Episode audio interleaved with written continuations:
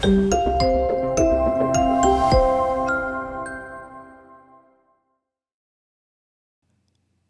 大家好，我是 Jason，欢迎收听这一集的相机王 Podcast。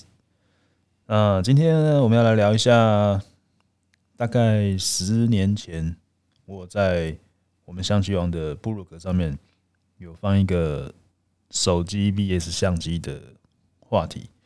那在十年前的时候，我们在做手机相机的比较，呃，跟现在十年后。我觉得这个差异应该是蛮大的，所以我觉得蛮值得再把它拿出来做一集节目来做分享。也就是说，现在以 iPhone 来说呢，在当年我那时候在做比较是用 iPhone，我记得是 iPhone 四还是 iPhone 五吧，然后现在都已经出到 iPhone 十四 Pro Max，然后三送也出到了 Note S 二三 U 哦，甚至现在目前准备要推出 S 二四 U。有一些很旗舰的拍照手机，所以我相信有关于这个话题，应该蛮多朋友蛮感兴趣的。就你可能心中会想着说，哎，现在呃，比如说三送的 S 二四 U，它现在新机的建议售价大约在四万到五万块左右。那四万块到五万块左右的这个价钱，如果拿来买一台相机，好，那他们究竟会有多大的画质表现上的差异，或是规格功能上会有哪一些差异？那当然，要要分享这个节目之前呢，可能大家先有一个基本认知，就是说这个比较它本身就不是一个公平的比较嘛，因为它的条件完全都不一样。手机的主要功能也不是拿来拍照啊，它主要是拿来通话、传讯息哦。然后手手机的拍照功能、录影功能，它只是附加上去的。那相对于相机来说，相机它就只有一个拍照或是录影的功能，那相当的单纯。哦，所以这两个物品拿来做比较，本身它就没有客观性。哦，那只是说，因为我知道大家都一定会有这样的好奇跟想法，包含我自己呢，也是每一年手机出新机、相机出新机呢，我就会去针对这些新的规格去做研究。好，所以这一集我们就专门来讲有关于手机 VS 相机摄影二零二四。那首先，在二零二四年，现在手机呃，可能得到最大的进步就是它的影像处理器。包含到现在，我们看到一些有关于三星 S 二四的这个发表会呢，它就已经开始在强调哦，手机开始有 AI 功能了。所以这几年手机它其实进步最大的地方，就是在所谓的计算摄影。那计算摄影这个东西对于相机来讲，其实现在还是在一个非常早期的阶段。但是手机现在在计算摄影，它还可以说已经发展的非常的成熟了。简单说，就是你现在拿着手机打开拍照功能，虽然说你现在只是在看着荧幕在做构图，你还没有按下快门的当下，其实它的每一个画面呢，手机都不断的透过处理器在做计算。它去计算这个场景，它现在的曝光是什么样，然后它要去做怎么样的一个调整，让你在按下快门的那一个瞬间，它可以直接转换成一张对于你来讲你可能认为好看的照片，让你可以直接得到。那有关这部分，相对于相机来说，它的计算处理能力是在哦，比如说相机帮你做一个测光，然后测光让你得到这个测光应该得到相对应的曝光值，它会告诉你现在的。光圈、快门、感光度是多少？然后你再决定是否要在这个当下去再去调整其他的功能选项，然后再按下快门。哦，所以这两者在你拍摄上面的出发点其实也是不太一样的。手机的目的性是为了要让你在完全不懂拍摄设定的状况之下，哦，你只要专心的构图，按下快门就可以了。那其他事情就交给。手机来做决定，其实主导权来讲，手机的主导权大过于你自己。那相机的出发点呢？它当然也有所谓的全自动功能，但你用了全自动功能，你会发现相机的全自动功能对比手机，它实在是阳春了很多，因为它并不会去帮你做太多的介入，它顶多就是帮你去控制光圈、快门、感光度，然后给你一个适当的曝光值，但是它不会再去帮你多做的是，它可能不会去帮你做。HDR 多张合成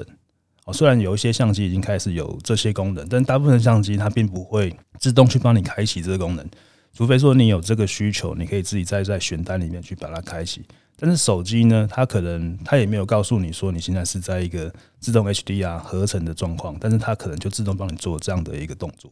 所以在我们要讨论今天的主题之前呢，你们要先有一个观念，就是说，其实手机它本身在设计拍照的这个功能性，跟相机在设计拍照功能性呢，它们两者的出发点完全是不一样的。那我刚刚讲的这个不同呢，它通常也是一些新手朋友，尤其是没有用过相机的朋友。你会觉得相机很难用的地方，因为手机呢，它现在几乎可以在你不需要思考的状况下，透过它的处理器，然后直接在当下就帮你拍出一个曝光正常的照片。即使你现在的的状态是在一个逆光的环境，或者是说你是在一个低光的环境，手机都可以透过运算去帮你算出一张让你觉得还不错的照片。那如果你长期使用手机拍照啊，你可能就很难理解为什么相机，尤其那些无反相机可以换镜头的相机，这么大一台，然后上面一堆按钮啊，然后有一堆转盘啊，你根本就不知道要怎么样去设定跟调整。那你手机不就是打开拍照功能，然后最最多触控去选择一下对焦点，然后就按下快门。哦，所以这个真的是真的是完全不同。哦，所以还没有用过。相机拍照的朋友们呢，可以先试着听我讲一下。我现在来模拟一下，我要拍一张照片，跟你们用手机拍一张照片会有什么样的不同？我们假设哈，现在在一个天气晴朗的户外，我们要拍摄人像好了。那如果我们用相机要拍出明显的前景深，哦，那我在这个当下我就要决定说，我使用的这个镜头的光圈，我就必须要。稍微开大一点，哦，那这个时候呢，相机它就会有提供各式不同的功能模式，好，让使用者可以去决定我要用什么功能为优先来决定我的拍摄。好，那我现在在意的是人像的前景深嘛，所以我在意的是景深，那我就可以把功能转盘调整到 A 或者是 AV，这个我们会把它称为光圈先决模式。那这个时候，我们只要优先设定好我们要的光圈值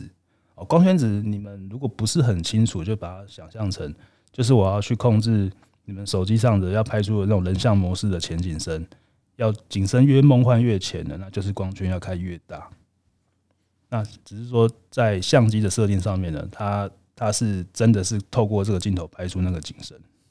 好，那当我设定好我要的光圈值之后呢，相机就会根据。我们设定好的光圈值换算出相对应的快门速度，让曝光可以变成是一个合理的曝光值。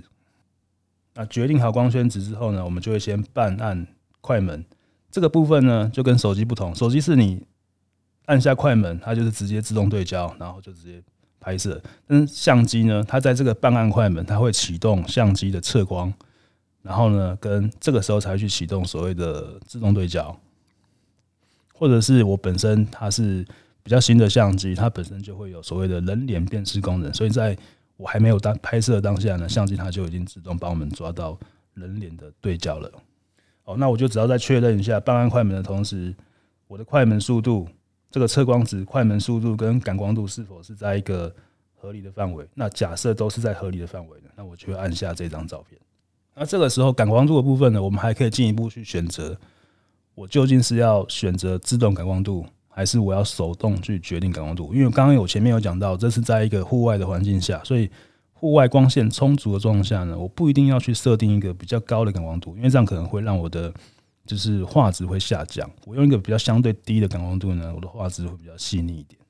好，那我刚刚讲的这些，这已经是一个很精简的拍摄。其实真正在意拍照过程的人，他的步骤会更多。哦，但是因为我们这次是在讲，现在已经是二零二四年了，我们就不再去讲以前底片摄影那一套。什么？我要先呃先测光哦，然后再去看我的对焦的距离，然后再去抓一下，因为你显示只有手动对焦，然后我还要再去抓我的光圈，然后会有多少景深，然后再手动去调好对焦点。哦，就是这个拍摄一张照片的时间呢，可能不是现在手机计算摄影这样子简单哦，你可能想都不用想，就是。手机拿起来，稍微构图一下，就啪就按下去。这可能完成这个动作可能两秒、三秒不到，甚至不到的时间。但是如果是用相机呢，你至少还是得去确认一下你的拍摄模式是不是在正确的模式上面。哦，它一样是在这个 A V 或是 A 模式，那我才可以再去做下一步调整光圈，或者确认一下光圈是不是我要的，然后才去按快门。所以相机怎么样精简呢？它都还是会比手机慢一点。但是差别就在，不管怎么样，这次的拍摄，我还是自己去决定了。这这次拍摄的光圈只是由我下的决定，而不是手机帮我下的决定。所以这就是我刚刚前面讲的相机跟手机的不同。相机它不管你怎么样去精简它，它还是必须要保有一个使用者自己的自主性。哦，你今天要做一个拍摄的时候，它还是会保留一些空间让你去思考。哦，你要怎么样去做一个设定？但是现在的手机计算摄影基本上这个部分它是可以把它拿掉的。那再换另外一个场景，就是如果有一个人在跑步中，那我想要把他这个跑步的过程呢，透过照片把它时间凝结下来，就是把这个画跑步的画面是把它定住的。好，那这个时候呢，我就需要使用一个比较快的快门速度。好，所以这时候我就会把相机的功能转盘转到 S 或者是 TB，这个我们叫做快门先决模式。那如果再搭配一个光线充足的条件下呢，我们就可以直接决定用可能一个很快的高速快门来理解这个画面的瞬间，比如说最基本就是五百分之一秒，或者是一千分之一秒的快门速度，好，来将这个路跑者清楚的拍摄下来。好，那我刚刚讲到了这个调整快门哦，可能就会有一些对手机比较熟悉的朋友，你可能会说，其实手机啊也可以透过呃一些旗舰手机，或是某一些专门强调拍摄功能的手机。它都会附带所谓的专业模式，你可以透过这个专业模式来去调整相机的快门速度，甚至 ISO 值都可以让使用者自己来做决定。哦，这部分是没有问题的。就是如果今天你真的是想要透过手机，然后去精准的调到你想要的曝光值，确实现在市面上的手机应该没有一个手机是没有办法做到这个功能的。只是，只是我们通常不会这样做的一个。原因是因为手机它并没有像相机去配置一些呃快速按键或是功能转盘哦，所以当你再去做跟我刚刚讲的上述这个调整转盘，然后去调整数值的动作时，你会发现在手机上面去做，你是利用这个触控荧幕去一层一层的去找选单，然后再去。选单里面呢，用手指头上下滑或是左右滑去调整这个数值，然后这个数值要调得很精准，其实也是要花一些时间。所以你在反过来讲，因为手机的配置就是没有这些按键，所以当你要快速去调整某个功能的时候，你就会发现，其实手机去调这样的功能是有一点麻烦的。哦，另一个问题是，手机其实。它可以调的数值只有两个，一个是快门速度，另外一个是 ISO 值。哦，光圈值其实它是只能固定的，就是固定在全开光圈，它是没有办法缩光圈的。哦，因为手机啊，它本身的镜头，因为它本身的镜头就很小，哦，所以它镜头很小呢，它就没有办法在镜头里面再去另外做一个所谓光圈叶片的东西。因为光圈就是光圈只要变小，它必须要有光圈叶片，能够让。镜光量变小嘛，那手机已经够小了，所以镜头就没有办法再去加做这个光圈叶片，所以你要去调呢，也只能调到快门跟感光度这两个数值。好，所以我讲到这边，那有些朋友可能又会稍微有一个疑问，就是因为你可能会想说，诶，我的手机啊，我记得好像是 OPPO 还是哪一个品牌，它的人像模式里面就会有说，诶，这个是这个蔡司的这个。大光圈人像模式啊，所以我可以控制这个光圈 F 值是 F 值多少，然后我 F 值越小，我的景深会越浅，然后我 F 值越大，我的景深会越深。诶，它可以调，啊，怎么会像 Jason 你说的是没有办法调？那因为这个是模人像模式嘛，所以我们也知道说，其实手机它拍景深的人像模式，它就是用计算摄影去把背景去把它做一个模糊的动作哦，所以它这个并不能说是真正的。前景深的表现，你只能说它这个是透过手机，然后后置把它计算出来的哦。所以手机相对于相机来说，你现在拍到的照片呢，真正意义上来讲，其实它比较像是后置出来的的照片哦。所以它并不能算是一个呃，就是你是透过这个器材的硬体跟光学结构去拍出来的一个画面。哦手机比较难这样，除非说你是在你是有特地去把这些功能都是把它做关闭。那当你把它做关闭之后呢，你想要去拍尝试拍出全景声，你就会发现相当的困难，是因为手机的感光元件本来就有一个先天的限制，它感光元件就是比相机小蛮多的哦，所以你要拍出全景声呢，可能只有针对一些近距离啊，或者拍一些非常小的东西，你才能看到一点点的前景声。但我还是必须说，因为现在手机的计算景深的效果，它也是越来越进步了。早期我们在拍摄人像的时候，它很容易出现那个在发丝的地方处理细节会不够彻底，有些地方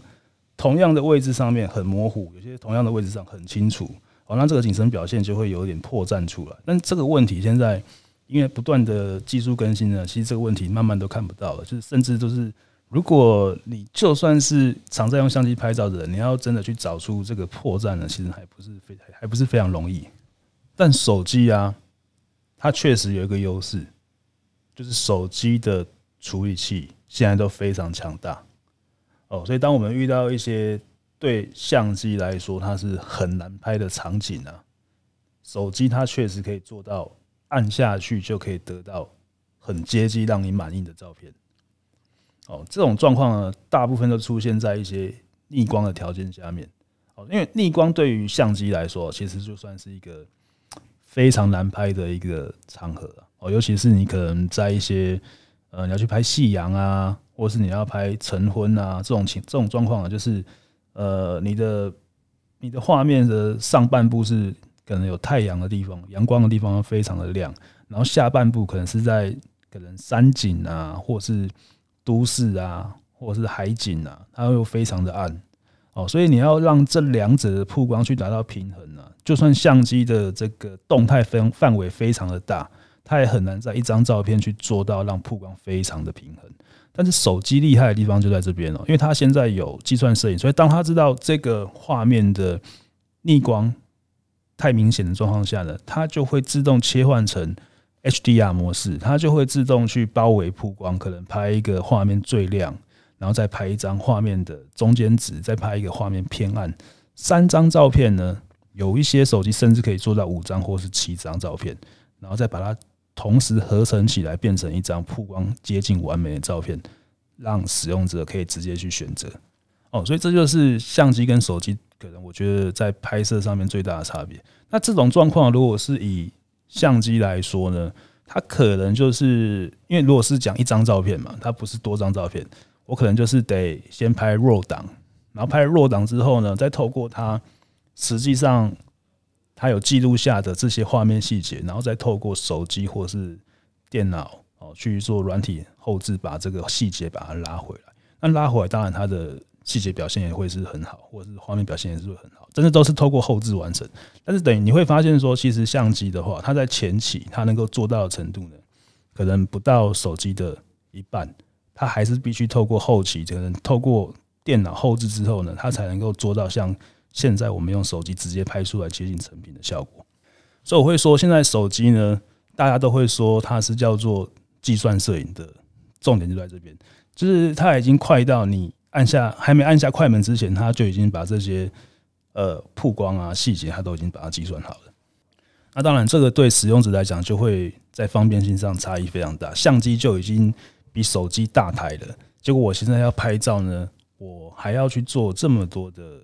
花这么多的时间，或者说我在拍的同时，我还要去思考这个曝光要尽量把它拍得正确，那跟手机就完全不同。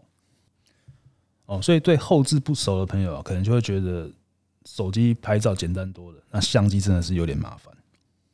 好，以上就是手机还有相机功能上的差异性。那接着我们来聊一下。两者在硬体上的差异。那就感光元件的尺寸来说呢，手机目前最顶级的规格哦，大约是在一点三三分之一寸哦。那这个只有标准镜头才有这个水准哦，因为现在一般手机都至少要配到三颗镜头嘛。啊，通常就是那个标准镜的感光元件是比较大的。如果你今天用的是望远镜头或是它的超广角镜头，这感光元件通常都会是可能。二点三分之一的感光元件，那个画质就会跟这个标准镜有有一定的差别。那以相机来讲呢，目前可能最入门的规格啊，哦，就是我们所谓说消费机，然后不能换镜头的规格，大概是 Canon 有一台叫 GS7 Mark 三，或者是 Sony 的 RS 一百这个系列，哦，它是一英寸的感光元件，哦，那这个对于相机来讲，已经算是就是感光元件里面尺寸最阳春的机型了，哦，但是因为它是一寸啊，所以跟刚刚我讲的这个旗舰手机的一点三三分一点三三分之一寸啊，其实这个相距真的不是太远，就是基本上差异不大啦，就是可能呃相机再稍微大一点点而已，但是并没有占多大的优势。所以，如果你要讲画质表现的话，那我们大概可以说，现在的旗舰手机的画质表现啊，其实就是跟现在呃相机的消费机型哦，大概是差不多的一个水准。那当然，只是说你如果要讲方便性的话，那当然手机还是会比相机来的方便哦。但是如果你要讲性价比最好的话呢，那可能现在性价比最好的选择会是。APS-C 的可换镜头无反机型，哦，例如 Canon 的 EOS R 五十啊，尼康的 Z 三十啊，Sony 的 ZV 一十啊，然后富士可能就是呃 XT 三十啊，XS 十哦，这些都已经算是 APS-C 里面 CP 值比较高的选择。为什么会这样说呢？因为如果你今天你选择的是一个旗舰手机，刚刚说大概四到五万块，好，但是你买 APS-C 的。这种入门无反或者中阶无反啊，它的预算呢，假设是 Canon 的 R 五十，可能你买整组买到好，也可能花不到三万块。如果是配一个标准镜的组合的话，哦，Z 三十也差不多，ZV 一十也差不多，哦，就不用花到三万块。但是因为是 APS-C 的尺寸啊，所以它的这个尺寸呢，它是先不要讲跟手机比，跟刚刚讲的 RS 一百比呢，它是呃这个感光元件尺寸是几倍大。是不止一倍的大小啊，哦，其实大概是两三倍大，哦，所以就会体现在他们的画质表现，哦，但相对来说呢，就变成一寸的消费机型，它的竞争力就一直往下降，因为它的感光元件跟这个手机已经太接近了，哦，所以基本上你已经有一只手机呢，你要再买一台相机，你可能就会跳过这样的一个选择，哦，你会直接选择到更大的感光元件机型，那自然就变成这个。如果是厂商的角度来说，要做这个量能，他要去要去做比较多的的这种开发，他可能就是选择在 APS-C 是反而是相对比较稳定的，因为这个市场它现在就变得比较大，反而是消费机它就一直需求不断的在降低，都被手机吃掉了。但是现在 APS-C 的这个需求，它就一直在扩大当中。那至于感光元件大小，它会带来什么样的差异啊？我就简单说明一下，在相同的话术下呢。我们使用不同的尺寸的感光元件，但是是同世代的感光元件。哦，那这样的话呢，感光元件越大，代表它每一个话术的进光量啊，哦会比较多。感光元件小了，它的话术密度就比较高嘛。哦，所以它最大的影响就是你在低光拍照的时候呢，你的抗噪能力就有很很大的差别。哦，如果感光元件比较大的呢，你 ISO 稍微拉高一点，你都会发现，哎，它的杂讯不会这么明显。但是如果感光元件比较小的机型呢，哦，你就会发现，在低光的时候，你都还没有开始拍照，你就发现整个画面都有一些杂点存在，那就是所谓的噪讯。另外一个就是说，你感光元件大，你自然可以拍出很明显的、比较明显的景深表现。好，那感光元件小呢，就会像刚刚讲的，可能手机呢，它都没有去特别开人像模式呢，就很难拍出景深。哦，所以你有一定大小的感光元件呢，就可以帮你拍出呃画面质感。相对比较好的画面跟细节，哦，那如果你想要再更进一步去了解这个问题啊，你可以参考我们之前的 YouTube 频道哦。其实我们之前就有拍了几支介绍感光元件尺寸不同会带来什么样的影响哦，这些相关的影片呢，都可以在自行上去做观看。那接着我们来聊一下手机在拍摄上的硬体限制有哪一些？这个大概可以说是你用手机用到一段时间，你会比较有感的地方，对于大部分的人来说。那如果你的手机本身拍照的频率不会很高，那下面我讲这些问题啊，对你影响就不大。最主要是电力系统跟它的续航力。哦，就我们每天使用手机啊，因为你这个一定是最频繁的，因为它的用途真的很多嘛。哦，你可以用它来打电话、传讯息、打电动、看影片。那当然，你也可以拿来拍照、录影。如果你只是半天左右的拍摄啊，你应该会觉得这个手机的电力还够你用了，因为就大概可能两三个小时，最多三四个小时这样。那这样或许你电池是满电的状态，到你拍摄完成，我在想这个电力都是够用的。哦，但如果你是要完成一整天的拍摄，你都要用手机来拍啊，你就会发现手机的电力它远远是不够的。哦，那当然你也可以在过程中去使用行动电源持续帮手机来做充电。哦，但如果你是透过相机来拍摄，它的状况是完全不同，因为你可以直接先买好哦足够你用的备用电池，然后你你也可以透过这个电池的安培数。哦去初估一颗电池大概可以拍几张照片，或者是可以录多久的影片。好，那这样一整天的拍摄呢？你只要把电池准备好哦，你没电马上换一颗就可以了。好，所以这就是手机跟相机在硬体结构上的一个我觉得蛮重要的差别。那说完电力之后，再来就是你的储存媒介。现在的手机它几乎都已经没有内建记忆卡槽了。哦，而且都大部分内建都是 micro SD 的卡槽。那现在的机型新机来讲，基本上都没有内建卡槽，你就是一开始购买就要把容量买到位。哦，所以拍照的张数呢，你如果很多，那你可能手机的容量就会不够用。哦，那如果你只是说拍照，然后又只是一天，可能还可以。哦，那你只要养成可能定期备份的习惯啊，一天来说，我觉得它应该都是够用的。可是如果你是影片，然后我就觉得很难讲，因为现在的手机基本四 K 影片都很基本的，那甚至有一些手机已经可以录八 K 的影片。那你去想象看，如果一支四 K 的影片它持续拍摄十分钟，你去看一下它的容量哦，那可能就会让你想要哭，因为可能就是好几 G 录一个十分钟的四 K，然后最高码流的影片可能就用几十 G 去了。哦，那这个状况我们把它转换成相机呢？它就相对比较简单，我们只要评估好我们这次拍摄行程几天。哦，假设我一颗电池它满电可以拍三百张照片，哦，那我就是去想，我可能这一次是三天的拍摄，哦，那我再去搭配一张六十四 G 的记忆卡，六十四 G 的记忆卡呢，它可能假设三千万画素的相机，它大概可以拍两千五百张到三千张左右的 JPG 照片。哦，那如果我是拍 RAW 档，全部都是 RAW 档，我可能只剩下一半的。照片左右，但至少还是有一千一千一千多张左右。哦，那我如果假设我一天拍五百张，那三天来讲应该六十四 G 给相机用刚刚好。哦，那如果怕不够用，我就直接带一张一二八 G，那就绝对没有问题了。哦，那现在 SD 卡的价钱呢，它也很便宜。你现在一张 V 三十的六十四 G SD 卡大概五百块左右啊，如果是一二八 G 呢，大概八百块左右。哦，那相对于手机。哦，因为你可能容量是买固定的，假设你是买比较普通的，可能是一二八 G 的手机，哦，你会发现你可能这一次拍摄完，你下一次没有备份啊，你就没有办法拍，你容量就不够了。哦，所以你手机可能就要时常备份，或是你就要去买一个云端硬碟，哦，这样来解决这些相关的问题。那相机方便就是说，你 SD 卡呢，你你只要这张卡满了满了，那你也没有。你有来不及去把手机照片备份上电脑，了不起，你就是再去买一张 SD 卡，好，就是我讲六十四 G，五百块，一二八 G，八百块，就直接就解就解决了。哦，那当然手机它也是可以透过比如说读卡机啦，好，把照片传到电脑里面，哦，它也是可以，只是说这个传传输的速度呢，它也是没有像就是相机直接透过数读卡机会比较快速方便，哦，这还是会有一点点差别。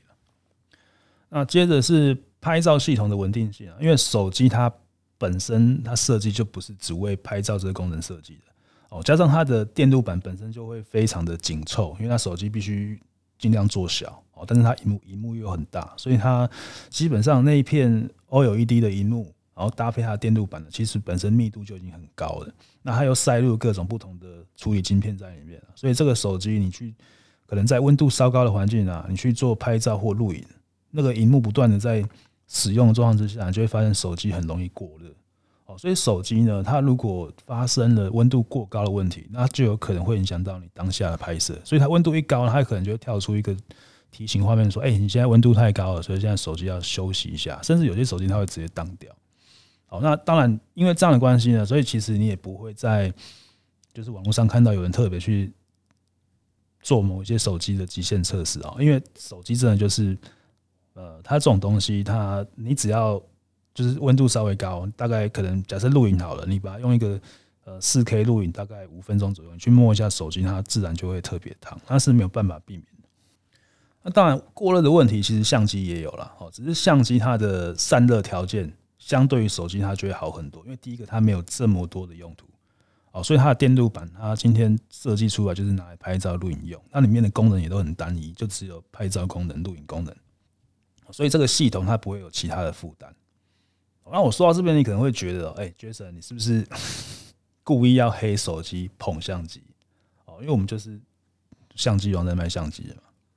那我要跟大家分享一下，因为其实我自己啦，近年除了工作以外啊，我最常用到的拍照器材就是手机。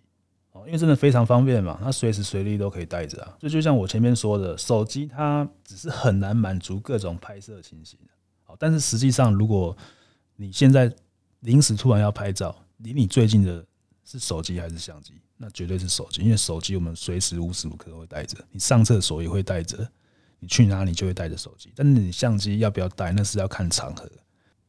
哦，所以今天如果特别要出去玩，要去拍一些值得纪念的。照片，那当然不用说，就是相机一定要带。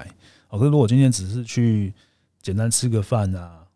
哦，然后只是去外面走走散散步，那基本上手机就可以了。然后另外一个手机的方便性就是，我今天拍摄的照片跟影片，我可以马上透过手机的剪辑 App，我就可以直接去拍一些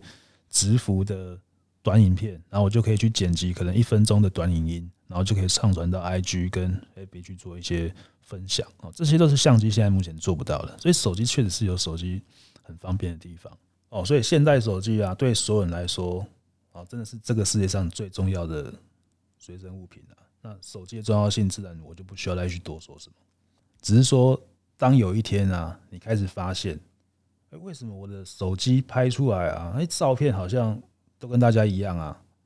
然后你开始对摄影有一些质疑的想法。那你想要进一步去调整这个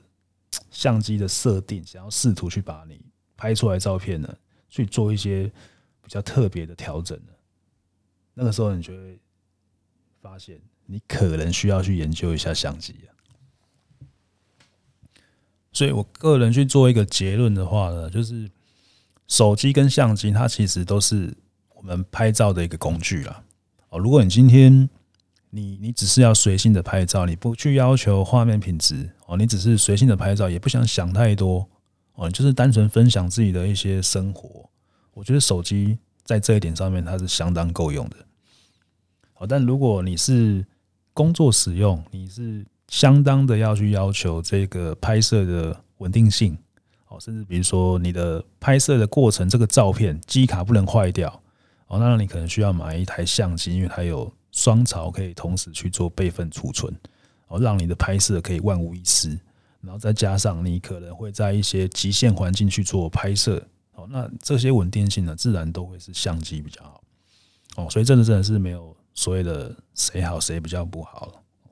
好，那今天的分享就到这边哦。如果你觉得这个节目哎还蛮有趣的，也欢迎把这一集分享给想要买相机的朋友参考。好，那如果你有一些想法呢，也欢迎你在我们的 iTunes 去留言，或者现在新的这个 Spotify 的 Podcast 也可以新也有新的留言功能，你也可以在上面去做留言。好，那我们有有空都会上去稍微了解一下。好，那今天的节目到这边，我是 Jason，我们下期见，拜拜。